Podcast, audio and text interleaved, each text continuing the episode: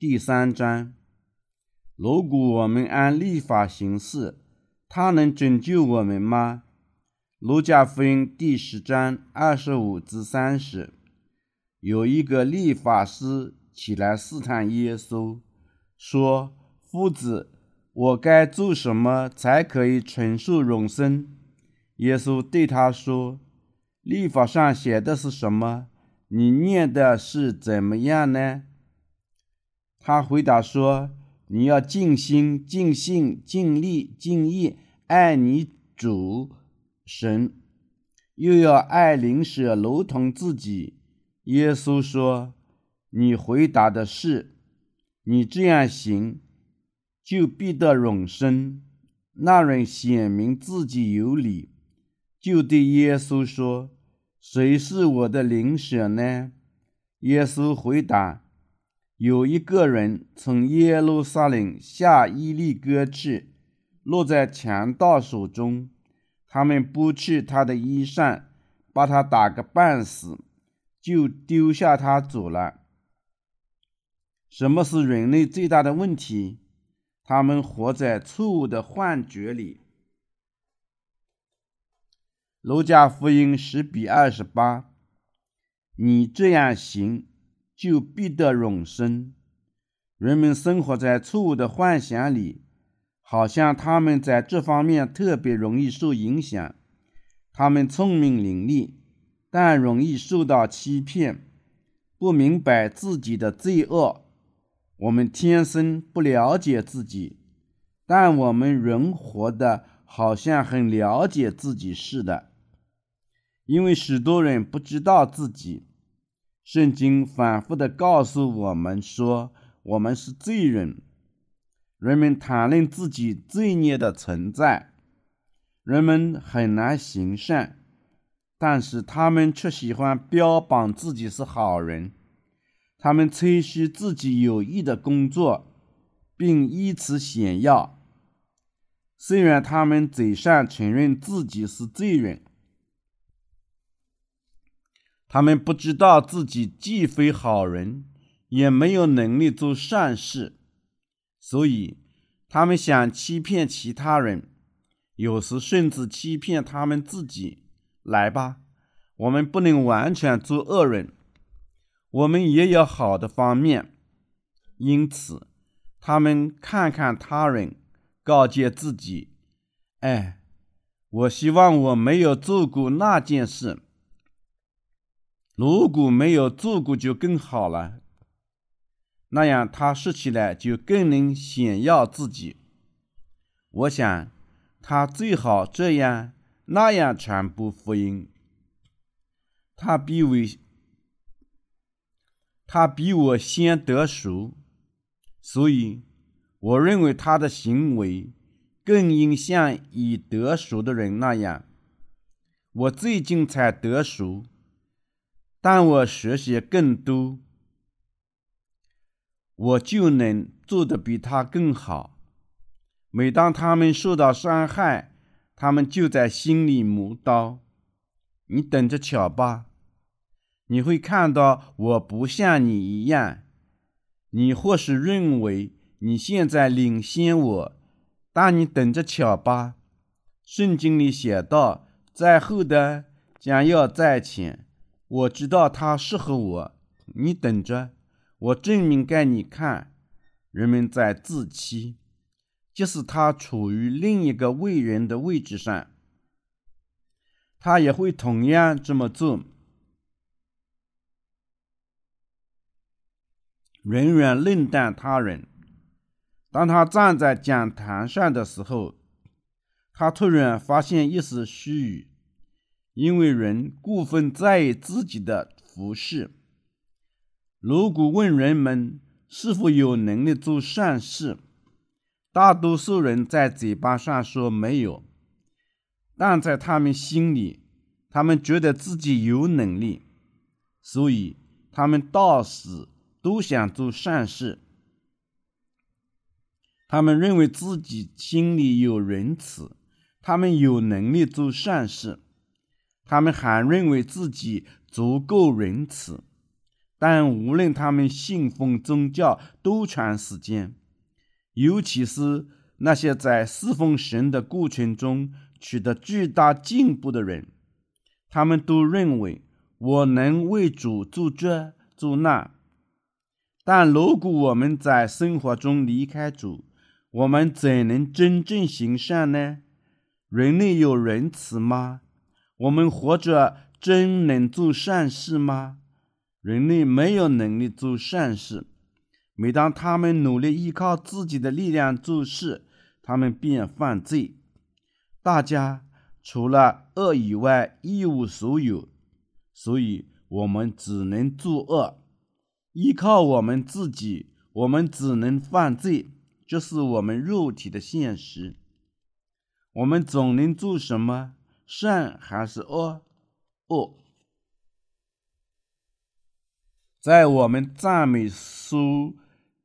赞美耶稣的名里，有一首歌是这样唱的：没有耶稣，只能筹治。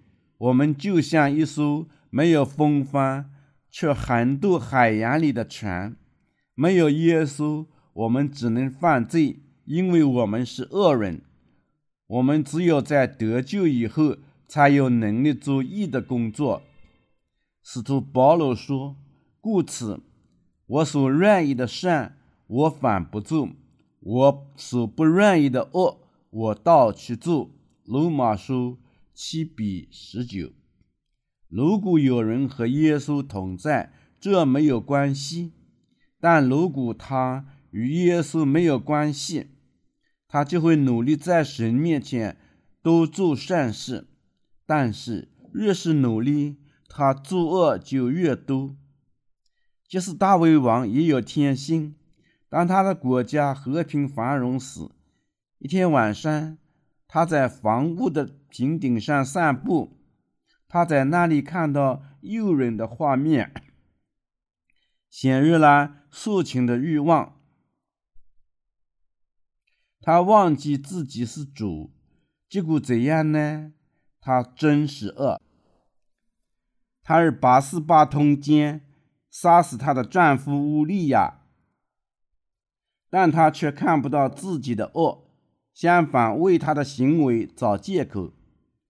后来有一天，先知拿单对她说：“有一座城里有两个人，一个是富户，一个是穷人。富户有许多牛群、羊群，穷人娶了。”所买来养活一只小母羊羔以外，别无所有。羊羔在他家里和他女儿一同长大，吃他所吃的，喝他所喝的，睡在他怀里，在他看来如同女儿一样。有一个客人来到这富户家里，富户舍不得从自己的牛群。羊群中取一只，预备给客人吃，却取了那穷人的羊羔，预备给客人吃。萨姆尔记下第十二章一至四节。大卫说：“行这事的人该死。”他极其愤怒，于是说：“他自己有那么多的小羊。”他完全可以取一头来，但他却取了那穷人的羊羔，预备给客人吃。他该死！就是拿单对他说：“你就是那人。如果我们不跟随耶稣，不与他在一起，即使重生人也会做出这类恶事。这对所有人都是一样的。”即使有信的人，没有耶稣，我们总是仇视，始终作恶。所以，我们今天无比感谢耶稣成就了我们。无论恶是否存在，我在十字架的阴影下休息，我们的心。在基督赎罪的阴影里休息，但是如果我们离开阴影，检查自己，我们绝不能安息。神在立法面前赐予我们信仰的义，哪种更加容易遵守？信仰还是立法？信仰。使徒保罗也说：“神从起初就赐予我们信仰的义，他把义赐给亚当、夏娃、该隐和亚亚伯、赛特和伊诺、努亚、亚伯拉罕、以撒。”最终赐予雅各和他的十二个儿子，即使没有立法，他们也借信仰他的道的义，在神面前成了义人。他们借信仰他的道得福休息。以后约瑟的缘故，雅各的后代作为奴隶在埃及生活四百年。后来，神在摩西的引领下进入迦南地。但是在四百年的奴役生活中，他们忘记信仰义，所以神创造奇迹，让他们过红海，把他们引入旷野。当他们到达罪的旷野时，他在西奈山赐予他们立法，他赐予他们立法，包括十诫和六百一十三条。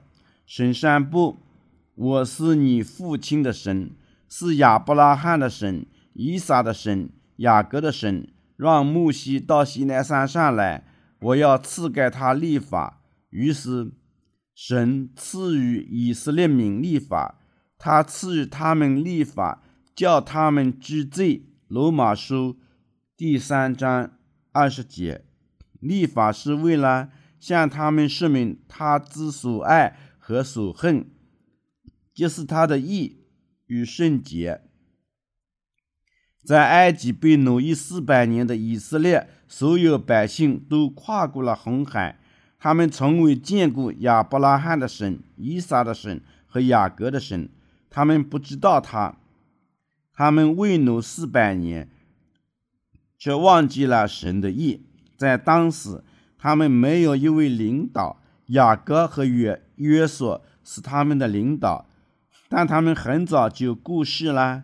好像约瑟没有把信仰传给他的儿子马纳西和伊法莲，因此他们需要再次找到他们的神，遇见他们的神，因为他们忘记了他的意，他们必须牢记在心。在他们忘记信仰后，神赐予他们信仰的意。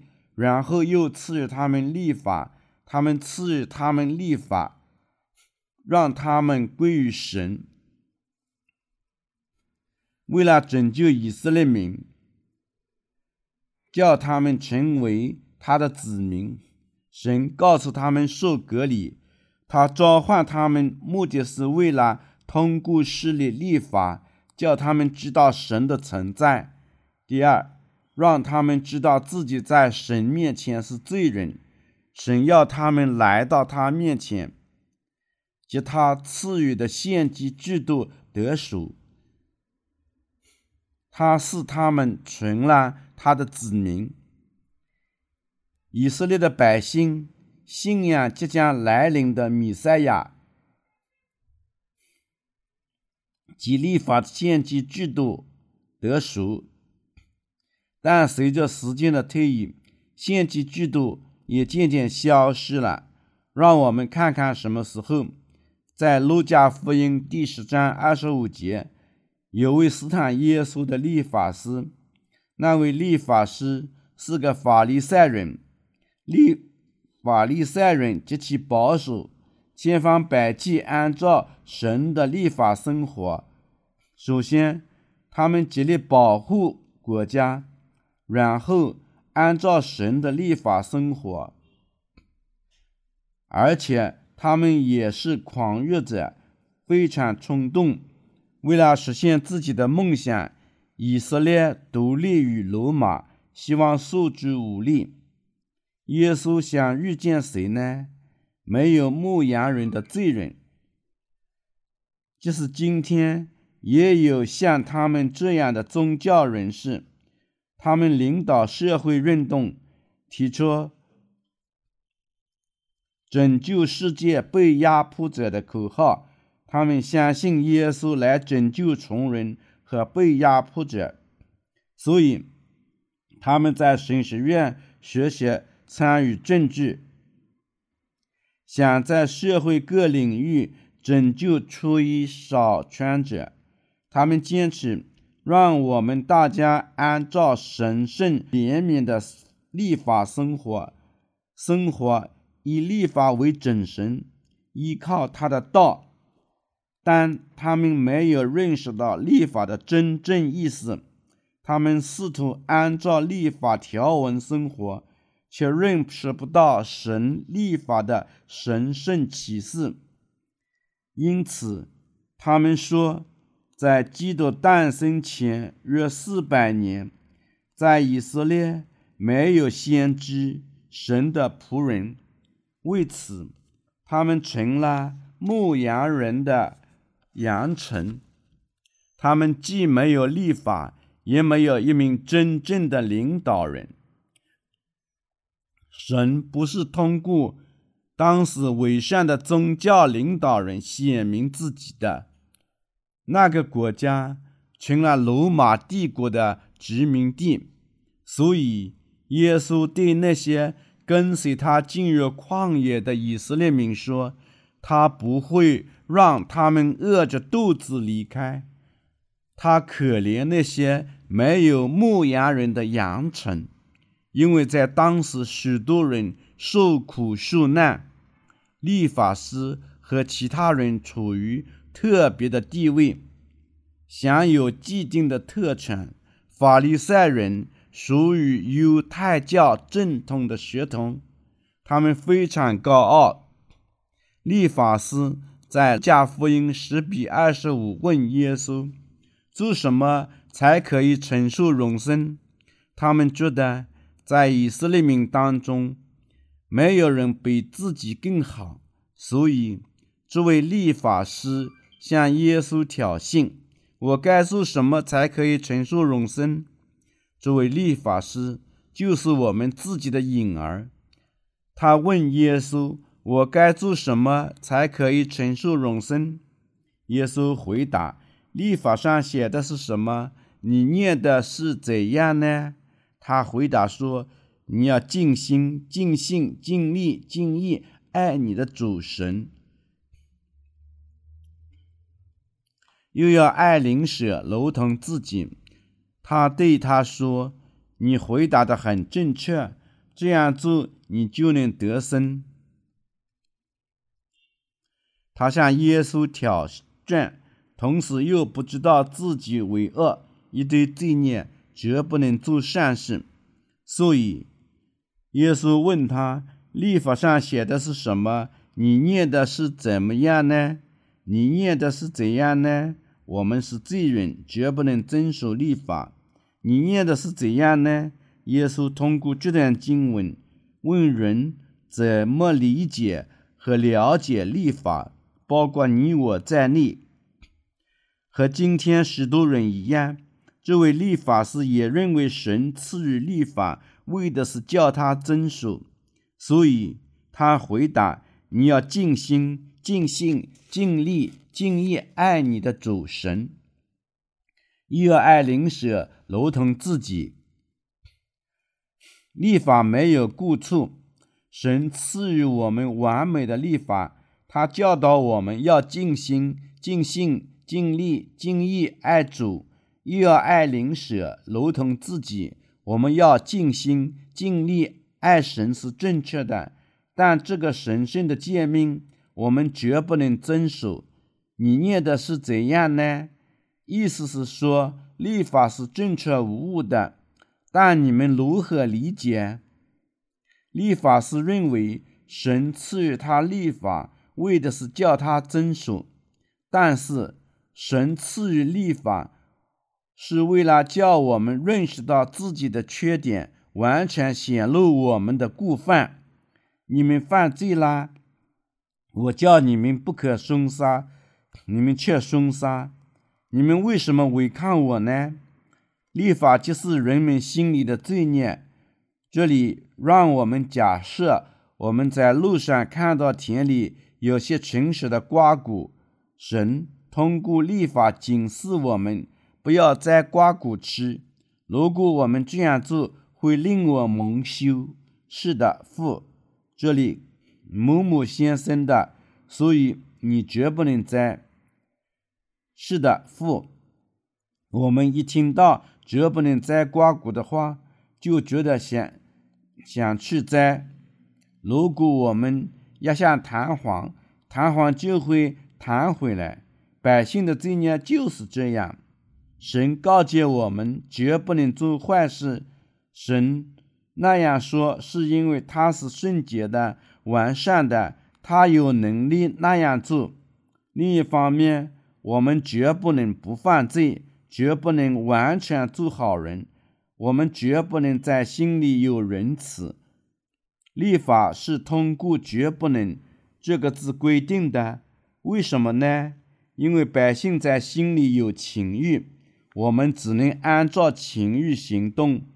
我们。犯奸淫罪是为是因为我们心里有奸淫的欲望。我们必须仔细阅读圣经。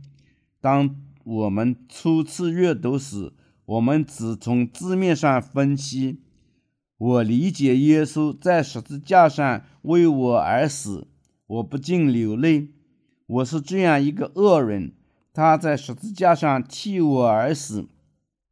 我们的心。剧烈疼痛，所以我信仰他。然后我想，如果我要信，我就按神的道去信。我阅读出埃及记二十章时，他告诉我，除了我以外，你不可有别的神。我根据这条诫命做悔改的祷告。我冥思苦想，回忆自己在他面前是否有别的神。头脑的称他的名，或者我是否崇拜一神？我意识到我曾在敬仰祖父的礼仪中多次拜一神，我犯了拜一神的罪，所以我悔改祷告主啊，我犯了拜偶像的罪，为此我必须受到审判。请饶恕我的罪吧，我绝不能再犯了。之后，某项罪孽好像被注意到了，然后我尽力回忆是否曾经徒劳的称他的名。后来我想起，当我最初开始信神的时候，我抽烟。我的朋友告诉我：“你抽烟不是令神蒙羞吗？”基督徒怎能抽烟呢？那与我徒劳的称他的名是同一回事，不是吗？所以我再次祷告主啊，我徒劳的称你的名，请饶恕我吧，我要戒烟了。所以我尽力戒烟，但要继续点燃，戒了又抽，抽了又戒，一年时间。确实很难，我几乎不可能戒烟，但最后我还是完全戒烟了。我感觉另一项罪又被对付过去了。下一讲罪是守安息日为圣，这意味着我在周日不能做别的事情、工作或者挣钱，所以我也不做事啦。接下来的是。尊敬你的父亲和母亲。我不在的时候能尊敬他们，但我在他们身边的时候又犯了心疼病。哦，我的天哪！我在神面前犯罪了，请饶恕我吧，主。我祈祷悔改，但我不能尊敬我的父母了，因为他们当时已不在人世。我能怎么样呢？主啊，请饶恕我这个毫无价值的罪人！你替我在十字架上死亡，我多么感激啊！就这样，我想只以了解着我的罪孽。还有别的立法，诸如不可凶杀、不可奸淫、不可机遇。直到有一天，我认识到我一向也不能遵守。我彻夜祷告，但你知道，祷告悔改不是一件令人愉快的事情。让我们谈谈这件事情吧。当我想到耶稣被钉死时，我深感同情。这是多么痛苦啊！他为我们而死，我们却做不到遵照他的话去生活。我整夜哭泣，想他多么爱我们，感谢他赐我真正的幸福。我第一年去教堂觉得非常容易，但后来几年，我越来越难以在悔改中哭泣，因为我经常哭泣。很难再流泪了。人不能再流泪时，我常常上山祷告，再戒三天，这样眼泪又回来了。我饱含泪水回到社会上，在教堂大哭一场。周围的人说：“你们在山上祷告以后圣洁的多了。”但眼泪又。不可避免的干枯了。第三年确实困难。我要想起对朋友和同伴耶稣基督徒的冒犯，才能哭泣。经过这四年，眼泪又干枯了。我的眼里还有泪腺，但却不起作用。五年后，我哭不出来。无论我多么努力，我的鼻子发酸。再过几年，我开始讨厌自己，所以神再次指导我阅读圣经。立法是为了叫人知罪。关于立法，我们必须认识到什么呢？我们绝不能遵守立法。罗马书三比二十，我们读到：立法本是叫人知罪。起初。我认为这些经文只是针对使徒保罗的个人教训，只想从字面上去理解。但后来我的眼泪干枯，我无法继续过我的信仰生活，所以我反复犯罪，发现我的心里有罪，不可能按照立法生活，我无法忍受。但我不能抛弃立法，因为我相信神赐予我们立法是为了叫我们遵神。最后，我成了一名立法师，就像圣经里所说的那些人一样。我很难继续过信仰生活，我心里的罪太多。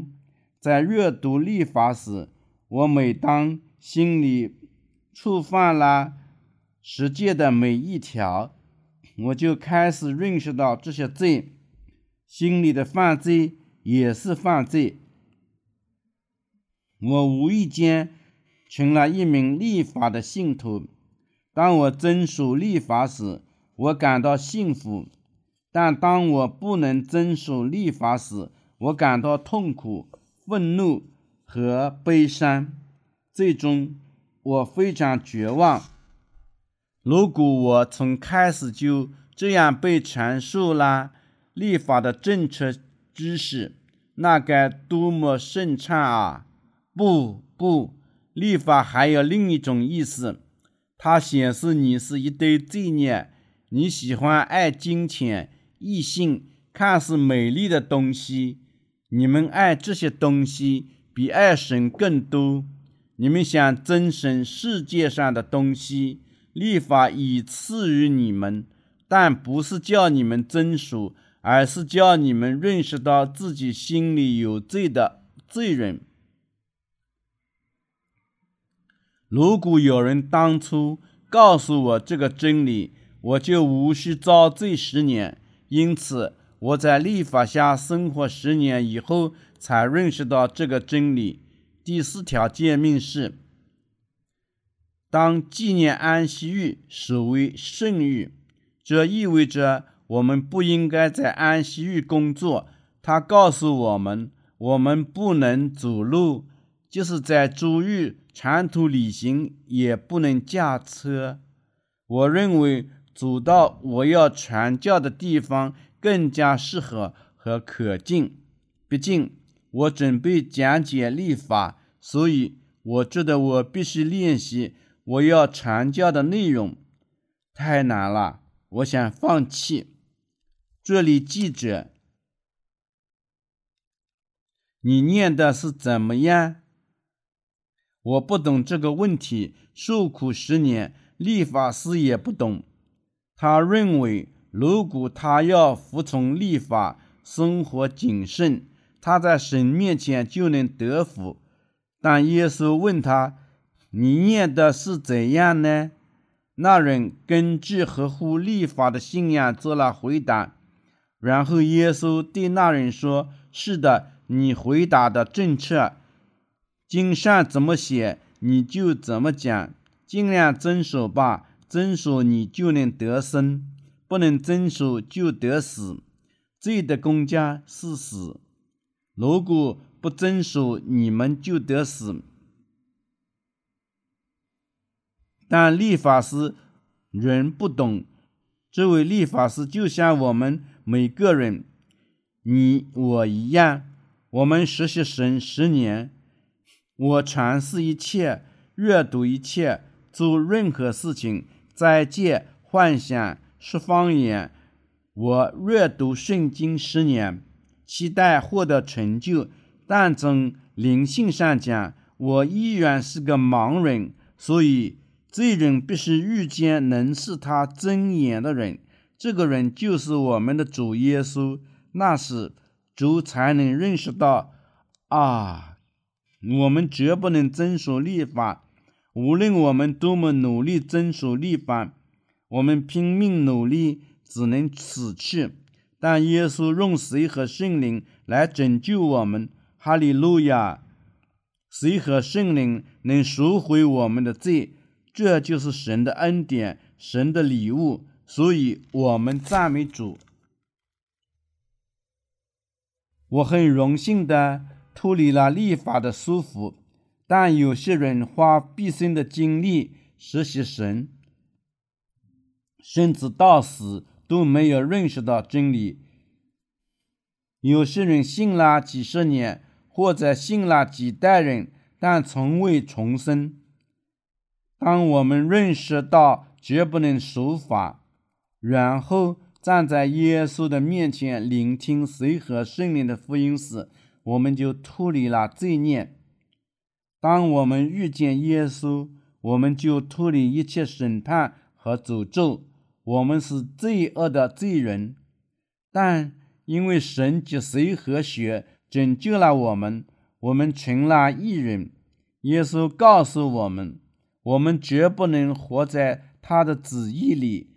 他这样告诉律法师，但律法师不能理解，所以耶稣。给他讲了一件事情，帮助他理解什么是人在信仰生活中跌倒。最。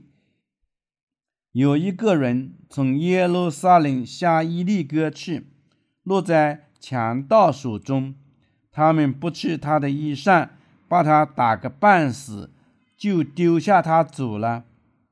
路加福音第十章。三十节，耶稣向这位律法师讲述了这个预言，为了是叫他清醒的认识到他毕生所受折磨，就像这人被小偷打得半死一样。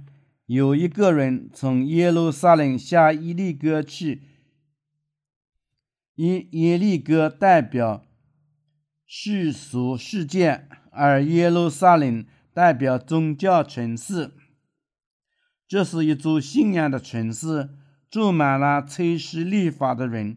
这个故事告诉我们，如果我们只一种迷信的方法信仰基督，我们就要被毁灭。有一个人从耶路撒冷下伊利哥去，落在强盗手中，他们剥去他的衣裳，把他打个半死，丢下他走了。耶路撒冷是一座大城市，人口众多，那里有一位大祭司，一群祭司、利未人和许多杰出出的宗教人士，许多人都熟悉立法。那里，他们极力按立法生活。但最终却失败了，走向耶利哥。他们不断的陷入事件，不可避免的遇见强盗。那人从耶路撒冷去耶利哥的路上被剥去了衣裳，剥去他的衣裳意味着他失去了他的义。我们不可能靠立法得生，靠立法得生。安使徒保罗在罗马书七比十九至二十中说：“故此，我所愿意的善，我反不做；我所不愿意的恶，我倒去做。若我去做所不愿意做的，就不是我做的，乃是住在我里头的罪做的。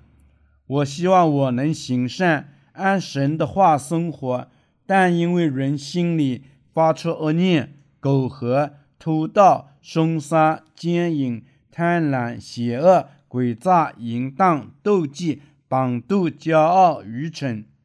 马可福音七比二十一至二十三。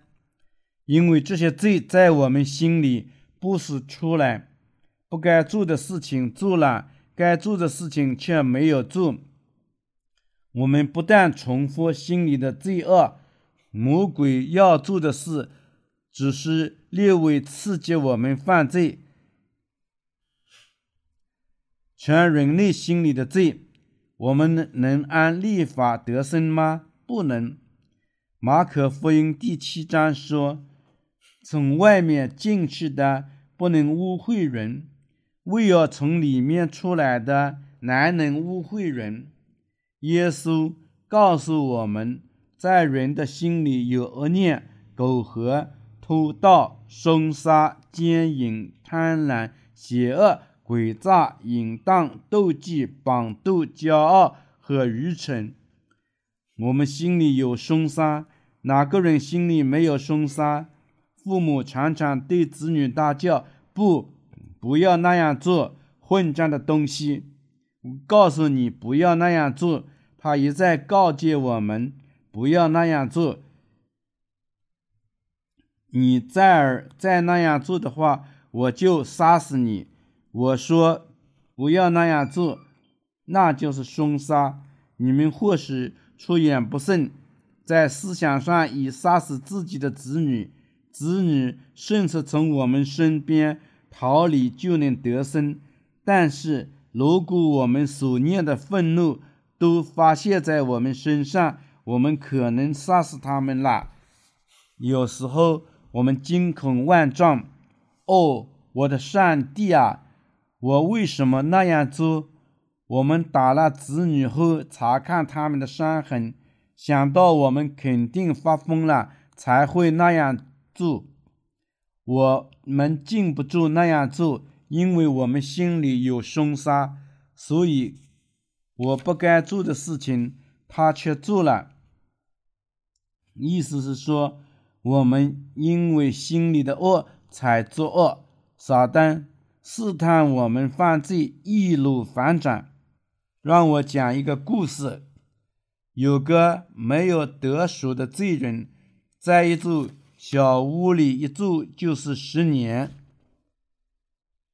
像韩国已已故高僧三 Q 那样一面面壁沉思，他面壁打坐。确实是件好事，但是得有人伺候他吃饭，处理他的排泄物，他得与某人联系。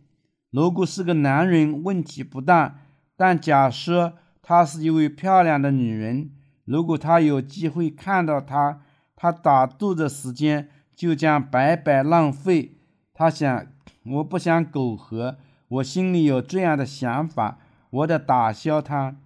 我得把他赶走，不滚出我的脑海。但他他的决心一见到他就蒸发了。女人离开后，他检查自己的心，五年苦行僧的经历化为泡影，一无所有。撒旦如此简单的盗取了人的意，撒旦所做的一切只是给他一点动力。没有得手的人努力不犯罪，他自己反而陷入罪里。那人。每周日如实上交十一岁，斋戒四十天，黎明祷告一百天。但撒旦已在生活中看到看似美丽的东西，试探他，蒙骗他，让他在你的公司里担任重要职位。但你是一名基督徒，周日不能上班，是吗？这是一个重要的位置，或是每个月。你能工作三个星期日，上一次教会，那么你就能获得很高的威望，又能得到丰厚的薪水，怎么样？如此一来，可能百分之百的人都能被收买。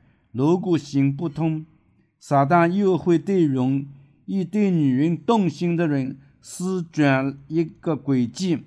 撒旦叫女人站在他面前。便疯狂的爱他，立刻忘记了神。人的意就是这样被剥夺的。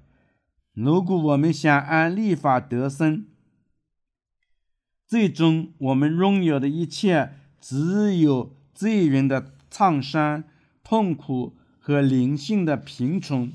我们上说了这般的意。有一个人从耶路撒冷下耶利哥去，落在强盗手中。他们剥去他的衣裳，把他打个半死，就丢下他走了。这意味着，虽然我们想待在耶路撒冷安神的旨意生活，但我们常常因为自己的软弱而愁滞，最终我们被毁灭。你们可能在神面前做悔改的祷告：“主啊，我犯罪了，请饶恕我吧。”我绝不再犯了，我向你保证，这是 最后一次。我恳求你只饶恕我这一次，但这不能持久。人活在这个世上，只能犯罪。他们可能避免几次，但不再犯罪是不可能的。所以，我们只得再三犯罪。主啊，请饶恕我吧。如果这种情况继续发生，他们就会离开教会，斥责信仰生活，因为他们离开神，最后只能下地狱。离行到耶路耶利哥，意味着陷入世界里，靠近世界，远离耶路撒冷。起初。耶路撒冷离我们不远，但随着犯罪与悔改周期的重复，我们发现自己站在了耶利哥市，陷入世界里。谁能得救？那些放弃成就自己意的人。那人在去耶利哥的路上遇到了谁？他遇见小偷，不知道，也不按立法生活。而是像一只野狗一样生活，他随处喝酒、入睡、随地撒尿。这只狗第二天醒来又喝酒。野狗会吃自己的粪便，所以这种人被称为狗。他知道不能喝酒，却要喝酒。第二天悔改，一而再、再而三重复这个过程，就像。那个在去耶利哥的路上遇见小偷的人一样，他却被丢下，遍地鳞伤，几乎死去。这意味着他心里只有罪。这就是人类。我们信仰耶稣，却想在耶路撒冷按立法生活，只落得心里有罪。他们信仰生活所所有可闪耀的都是罪的伤痕。心里有罪的人，最终将被抛下地狱。他们知道，但不知怎么做。你我不是生活在类似的宗教城市里吗？是的，我们都在同一座城市里。那位误解神立法的立法师将毕生奋斗，但最终只能下地狱，伤痕累累。他是我们当中的一员，你和我。只有耶稣能拯救我们。我们身边许多人。聪明伶俐，不但吹嘘所见所闻，他们都假装按神的立法生活，对自己不能坦诚以待。他们不能打开天窗说亮话，却总是专心致志地粉饰自己，显得无比信实。在他们当中，有去耶利哥路上被小偷打得半死的罪人。我们必须知道，我们在神面前是多么脆弱啊！我们在他面前必须承认：主啊，如果你不拯救我，我只能下地狱。请拯救我吧！只要你愿意，哪里我都要去，无论下冰雹还是起风暴，只要我能听到真福音。如果你只留下我，我的下地狱，请你拯救我。那些知道自己正走向地狱而放弃追求自己意并坚持主的人，就能得救。我们靠自己努力绝不能得救。我们必须懂得，我们就像被小偷打倒的那个人。